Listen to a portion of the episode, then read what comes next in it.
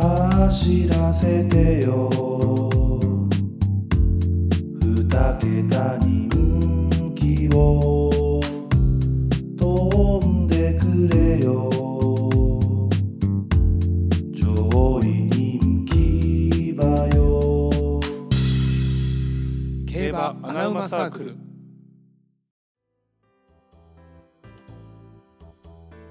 どうも、競馬アナウンサークのテルです。なおです。よろしく。よろしゅう。特集シリーズです。おおきに。はい、ということで、はい。今週からね、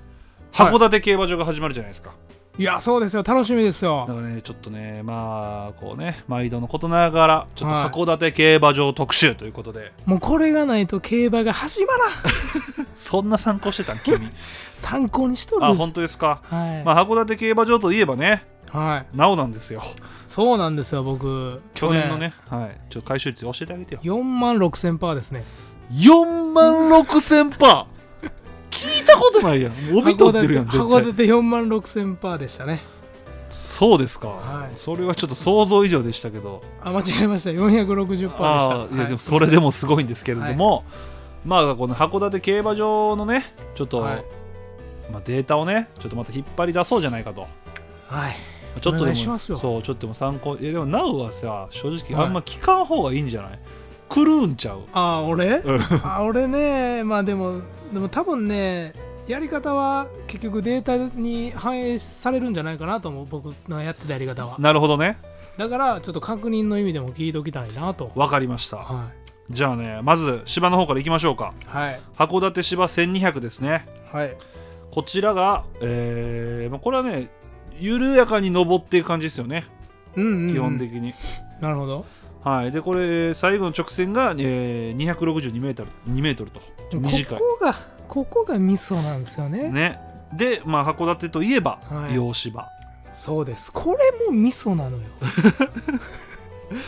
ねだからこれちょっと、えーまあ機種からいきましょうかはい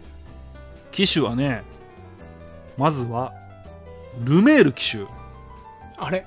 夏休みじゃないのルメール騎手はね、えー函館1200かい3着内率副勝率ですねはい59%ですバケモンなん か44回乗ってますから相当ですよえー、函館おったっけなんかねいるんです ねいたんや俺はもうい完全に夏休みや思ってたフランス 人いやそうだねそんなイメージよ な、うフランス人休むやん夏、ん、はいいやまさかですよねでもう一人これまたびっくりじゃないですかね武豊騎手ですねあそうもう いいんじゃない副勝率なんと50%ですね函館おったかな1200全く覚えてないなで勝つですよはいえーあまあちょっとすいませんこれちょっとまた後で言いますね武豊騎手に関しては、はい、であとまあこれなおは予想通りじゃないですかね、はい、大野騎手はい、もう大野騎手、お世話になりましたよ、去年。これありがとうごねざいました。副勝率は36.8%副勝回収率は135%なんですが、はい、前走のコースがはい、 1200の場合はい、函館芝1200走る時の前走が同じ1200の場合競馬場はどこでもいいです、はい、はい、はの場合は副勝率が43%まで上がってい。なるほ副ど。勝回収率がなんと172%恐ろしいね、大野騎手ねこれうねん、すごいいいところがね、ちゃんと前走の反省を次走に生かせるということが結果に表れてますよね。なるほどすごい、好感持てました、大野騎手。は大野騎手ねこれすごいですよね、い。大野騎手は本当にもう夏しか活躍できない騎手ですからこら、そうやけども、こら中央で見てないけども、冗談や冗談確かにそうかもしれんけど も。でもう一人はい。かなり若手で一人ちょっとお秋山俊樹騎手あいいじゃないですか僕そうなんですよ思い出しましたそヒューマンコメディとか載ってる機種じゃないですか思い出した ようすっごいマイナーな馬出てすきっごい美味しい思いしてありがとうございましたた、はい、これがねなんとね、えーまだ20歳なんですよね、あー若いねうん、2020年からデビューしてるので今年が2年、え3年目かあーでも名前は56ぐらい よねそうね56が持ってたわ去年またやサメ活以来の衝 撃、えー去年一昨年と2年間函館、えー35回乗ってますではい副勝率が34%です、いやすごないで副賞回収率は158%なんで、うんうんうんこれすごいですよ秋山俊樹騎いやほんまに名前覚えてるぐらい手、うんお世話になりましたもう顔はねもうほんまデビューしたてやなみたいな顔してますね はいであと血統ですよねはいこれちょっと出るんじゃないですかやっぱ特殊なコースこれね、まあ、確かにディープとかはうんうんもうね、ダメですね乗ってないですビンジャーやろビンジャーじゃないですねビンジャーじゃないはいえっとねかあまあディープブリランテ、ああブリランテはい、とあとダイワメジャーあまだちょっとパワー型でですよねはいはいあと、まあ、これちょっと調べるの大変やったんですけどうんダンジグ系の脂肪馬ダンジグダンジグまたの名を団地比なんかなこれと一応はい調べたら合ってるか分かんないですけど、はい断食系の守護馬の時でかつ馬が3歳以下だ若い馬はいはいはの場合は副賞率なんと47.5%いわあたっけ副賞回収率が237%若ダンジグね若断食だから,、えーあだからこれがまあハービンジャーとかですねいわはゆいる、はいはいかあハービンジャーがそうなのねそうあとアメリカン・ペイトリオットとか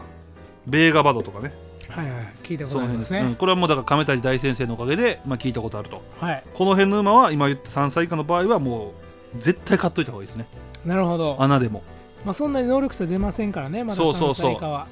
だからこん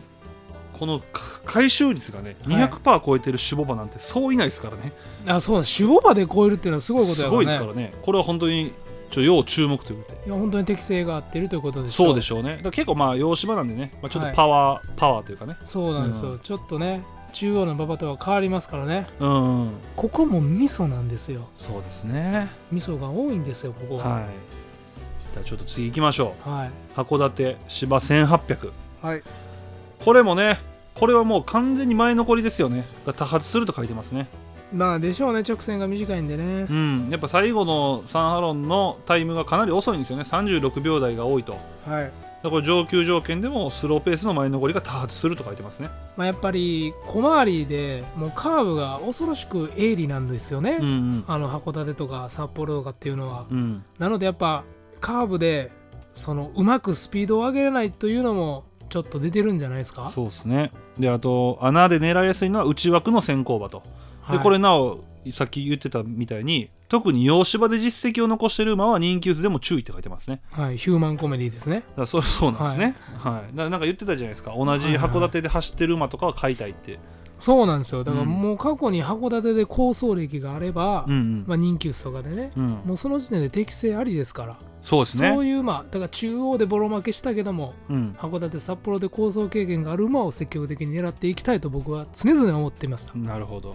これはだからいいこと聞きましたよね。はいこれは本当にもう狙いやすいですよね。だから。簡単ですよ簡単とまで言いました じゃあ機種いきましょうかはいこれはねまずまあルメールもうもういいよもう聞き飽きた副賞率高いですね61%ですってなんそれで、えー次がいいのが、えー次じゃないわルメールよりさ副賞率高い機種いますねいんの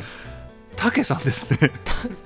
たけさんタケさん68%ですね豊かさん豊さんやばいですどよこと得意にしてんのねびっくりですよで、えーさっきね芝1002でもいいって言ったじゃないですか、うんうんでこの芝1002と1008はい両方で前走のコースが函館じゃない馬うんうにん乗もった時は副賞率が63%パう高いなーぁ副賞回収率が136%パーとどうやろうたけさん人気すんのかなやっぱするんやろうなでも回収率高いですからねだなかんらかやそっんぱな人気だけじゃないんじゃないですかでも最近の中央の平場とかの成績見てても、うんそんなにねバケモン級ではないんで、確かにまあ、ちょっとそんなお大人気たけさんが乗ってるから人気になるっていうことは、まあ、函館では少ないんかなそうねだからだからオッズにオッズと相談しながら買いたいねそうっすよねであとねえー、ケンちゃんあけんちゃんケンちゃんもいいっすね37.5%なんで全然悪くないですね、うんうんうんで普通そんなもんなのよなんなん60%ってやばいですよねしかもふあのルメールも武豊も両方結構乗ってるんですよねなそれでこれなんあで休め休めあとねえっ、とね一着固定とかしたい時あるじゃないですか、うんうん、うん、そういう時はね吉田隼人騎手がね勝率は結構高いですね20%近くありますああなるほどねルメール騎手とかと変わんないですねああ一着率はやっぱうまいんやはいであとちょっとね注目がね王の騎手うんここではね買えないですねあんまりあそう24%です副勝率なんか さっき聞いてた数字から比べるとそう全買いたく然ないなうんだこれちょっとびっくりですよねこの競馬場によって全然違うそっか札幌の方がいいんかな、どうなんやろまあわかんないまでたす後々ねうんちょっともう調べていきあのまもしょうもうちょっと声張ってもらっていいですかねあれ 今ちっちゃいちっちゃいですね はーいまあ上げときますけどちょっと音量はーいお願いします、はい、であと、まあ、機種ね結構30%超えてる機種は多いんですけど何 でか声ちょっとなあのバランス悪いわ ちょっとバランス悪いわ ?OK うんちょっとちょっとやめてもらっていいかなあとね藤岡浩太機種ああ関西でしか走らへんと思ってたけどこれ36%ですねああ結構高いね高いですねまあでもこれぐらいですよねだからまあ武豊機種とルメール機種は、ちょっと芝この10208はちょっと買いたいうんうんうん機種ですね、まあ、ちょっとでも夏はあの休んでもらって、うんうん若手にちょっと機会を増やしてほしいところで すけども今年はどうか休んでください、まあそうですね、はいうんでシュボバはいこれはね、大和メジャーですね。はあそ大和メジャー、えーゴールドシップもいいですね。うあそうなんやゴールドシップいいんや、ゴルシいいですもっね。と長距離かと思った、うん。ゴルシはなんと47%なんで、守護場で はめちゃい。 めちかゃなり高いいいでやんすね。まあ、回収率自体はそん、あ、でもまあ、98%なんで、まあ悪くないですよね。あーまあでもそんだけ入ってるってことは人気の馬になりやすいんやゴルシ3区はまあそうかもしれないですようんね。やっぱ結構パワー型のシュボバがいいですよね。まあそうですね大和メジャーとかもそうですしね。うんうんうん、あとは、まあ、金亀ルーラーシップあたりもいいですね。ああですよねかなりだからそういう、まあかなり適性高いんじゃないかなと聞いてて思ってましたよ、あとね、やっぱディープはね、距離伸びるとちょっといいですね。さっきよりは全然いいですね。うん、うんうん。1200はちょっと全然ダメでしたけど、うん。ここはいいんじゃないかな。でもハービンジャーとかは全然悪いです。ああ、そうなんや。はい。ほな、過度に期待したらダメですね。そうですなね。んかイメージあるじゃないですか。ハありービまンすジャー、北海道全部走るみたいな。うんうんうん。過度に期待してはいけないとい。けないですね。そこはちょっと見極めながらと。はい。じゃあ次は芝2000ですね。はい。えー、っと、これは、これはどうなんですかあ、勝ち馬の大半は先行馬って書いてますね。やっぱりもうだから、うんうんうん函館はもう先行馬を狙うのが一番いいじゃないかなとまあ、そうですね。いう話ですセね。オリーはそうでしょはい。で、えー2000ですね。はいここに来て、武豊騎手、成績が少し落ちますね。う。うん、なるほど少。しどころか結構落ちますね。うん なんでなんやろ。いや、わかんない。短距離なんよね。うんへえ。ただ、ルメール騎手はまあいいです。あもうあれちゃう。都市で持たへんのちゃう。武豊自身が。。いや、関係ないやろ。武豊のスタミナがさスタミナが持あ、そたへうんなんやのちゃあいつスピード系なんやな、あ いつ。あ、そうなんやそうなんやあう。ーしんどいんちゃう。意。外です ね。ただね、ルメール騎手50%あるんですけど、はいさっきの60%と比べてちょっと下がってるじゃないですか。お落ちてますねう。ん、これね、勝浦騎手が、ああ、勝浦騎手ね。はい、これ42%ですね、副勝率。いや、あの人渋いよね。うん、かなり渋いですよ。で、あともう一人、はい。たけし騎横山手。はい、横山たけしがかなりいいですね、函館2000 2000。へえこれがね、まあ、2000と2600もあるじゃないですか。うんうんうん2600がちょっとあんまり、その、レース自体が少ないんで、ちょっと飛ばそうと思ってたんですけど、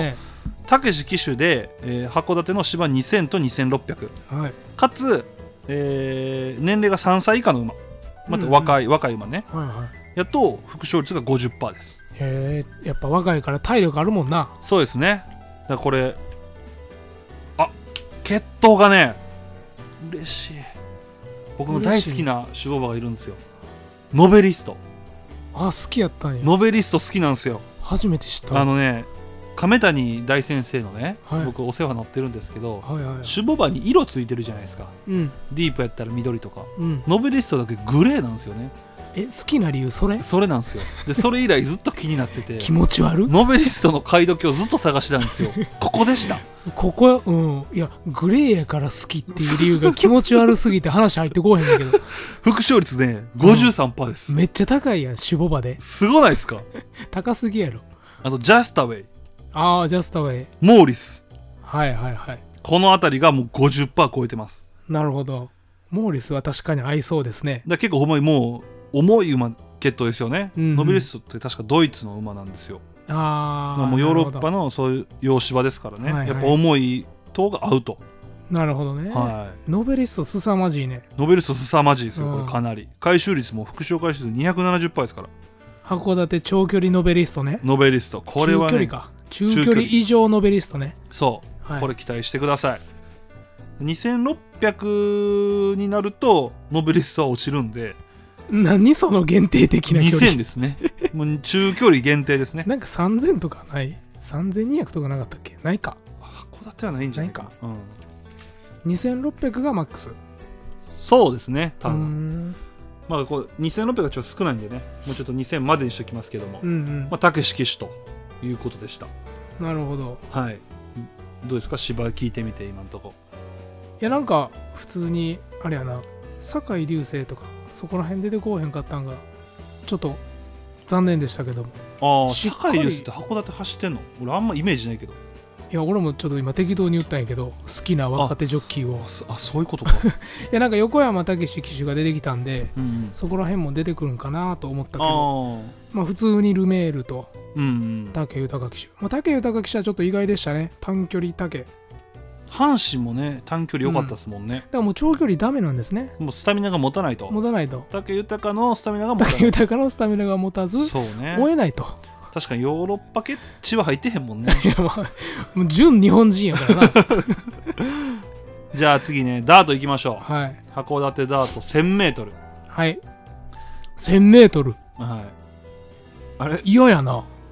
あんな小回りのあ 1000m いやですか函館といえばダート1000じゃない ですかいやなんか普通に自分が走ると思ったら嫌やああなそとういう思こっとてね、うんこれはもうまたもうこれはもう圧倒的に逃げ先行よりうんでしょうねでしょうねはいじゃあ次騎手ですねはいこれまずね藤岡祐介騎手うんなるほどさっきも名前出てた出おてない兄でちゃすん浩太ですね先ほど浩太はい祐介の方ですねはい浩太もいいんですけど祐介騎手は62%ですねめっちゃ高いやん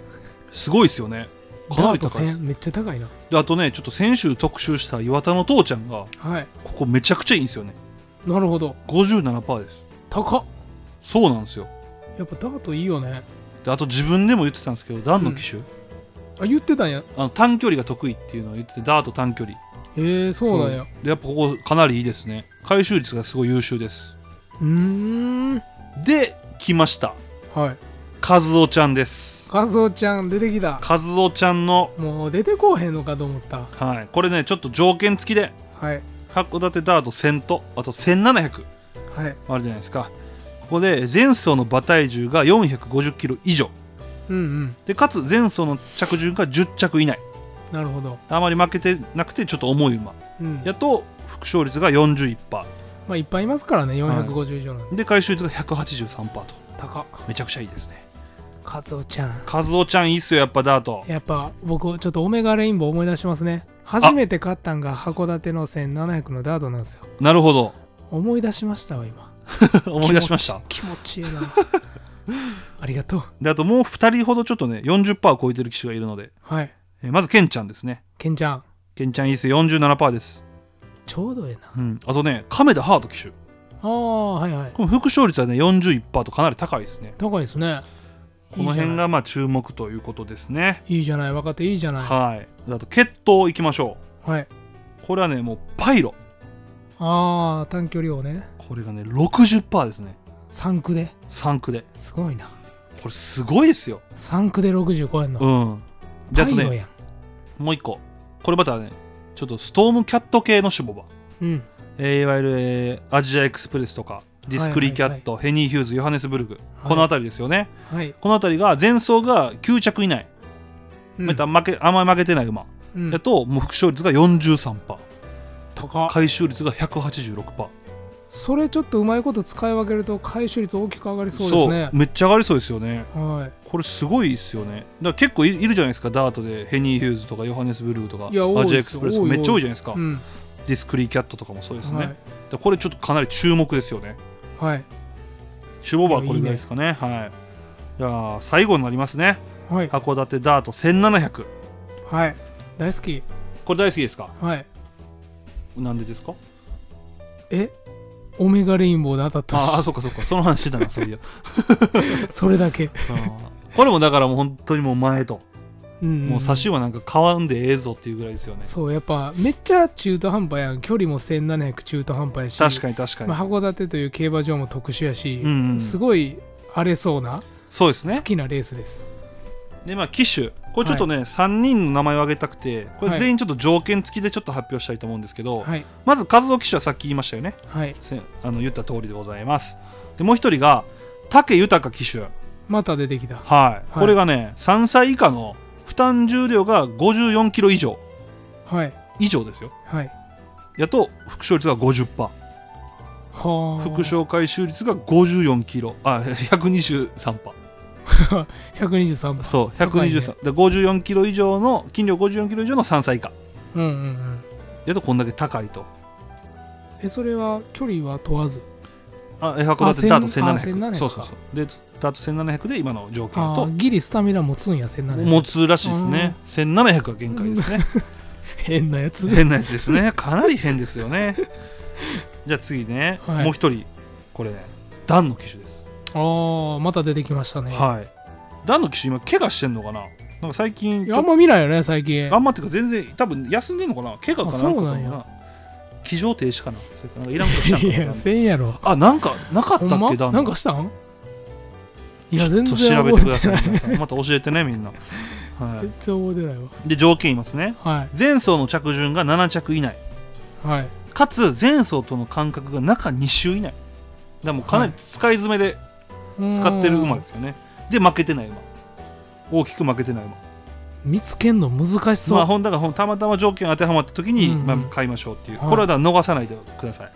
いなぜなら副勝率が61.9%ですめっちゃ高いね回収率130%なんで見つけるの難しいけどもう見つけたお宝よそうそうだから段の機種っていうのは常に注目しておいてもいいかもしれないですねはい条件に当てはまらんかったとしても今言ってたね、副勝率は30%近くあるので、うんうん、うん、段の機種っていうのはまあ要注目とはいわかりましたはいであとシュボバーですよねはこれシュボバがね、えーまあヘニー・ヒューズはいいですねいかうなり、だかんなるほどね、はいどこでもいいねらこの函館ちょっと見て思ったんが、はいあのもうシュボバとか結構偏ってますねいややっぱそうよね出るようね、ん適正そうであとねルーラーシップうんこれは枠番がね1から6な大外大外じゃない馬ああ前につけれる馬番ねやっとしたらスムー43%パうん、うんうーん、で副紹介してが135%パうん高いーですであともう1頭あもう1個シュボバねこれ AP インディ系はいこれは言ったら、えっとカジノドライブとかうんうんシスターミニスターパイロマジェスティックオリア、この辺りですよねこれが前走の着順が7着以内うんはいはいはいでかつ前走の馬体重が440キロ以上、はいはい軽くない馬ですよねはいやっと副勝率が42%なるほど高っ、回収率も100 140%近くとまあ、だから積極的に見つけて狙ってほしいコースですねこれはそうですねねだからもう本当にその傾向がかなり出やすいんでしょうね脂肪馬とかに現れやすうんうんい競馬場なのかもしれないですよねですねうんって感じですね函館はいやだからここは本当に資金を増やすチャンスですよいやそうですねまあでとりあえずもう前行くのはもう買いましょうって話ですよね結構ね、はい、いやだからやっぱ直線が短いのと小回りなんでなかなかコーナーでスピードを上げることが難しいんでね難しいでしょうねだからやっぱ中央で求められる適性とは違うので今言った内容の馬を探していくとうんそして当たるととてもとても嬉しいですそう穴馬が多いんですかねそうオッズが恐ろしく伸びるんですよいやおつみ函を館があはるっていうのはいいですよねはいだから積極的に穴から行きましょはいということでうはいまあ函館競馬場特集をこれにて終了したいと思いますもう一回やってくれへん かな楽しかったいっぱいあったよそうですねで夏になるとまた札幌なんかも始まりますから札幌なだこれはこれでまた特集シリーズをね、はいしたいと思いますので、はいまあ、今週から函館競馬場が始まりますので、はいちょっと稼いでいきましょう皆さん。ははい、い稼ぎましょうあということでありがとうございました。りがとうございました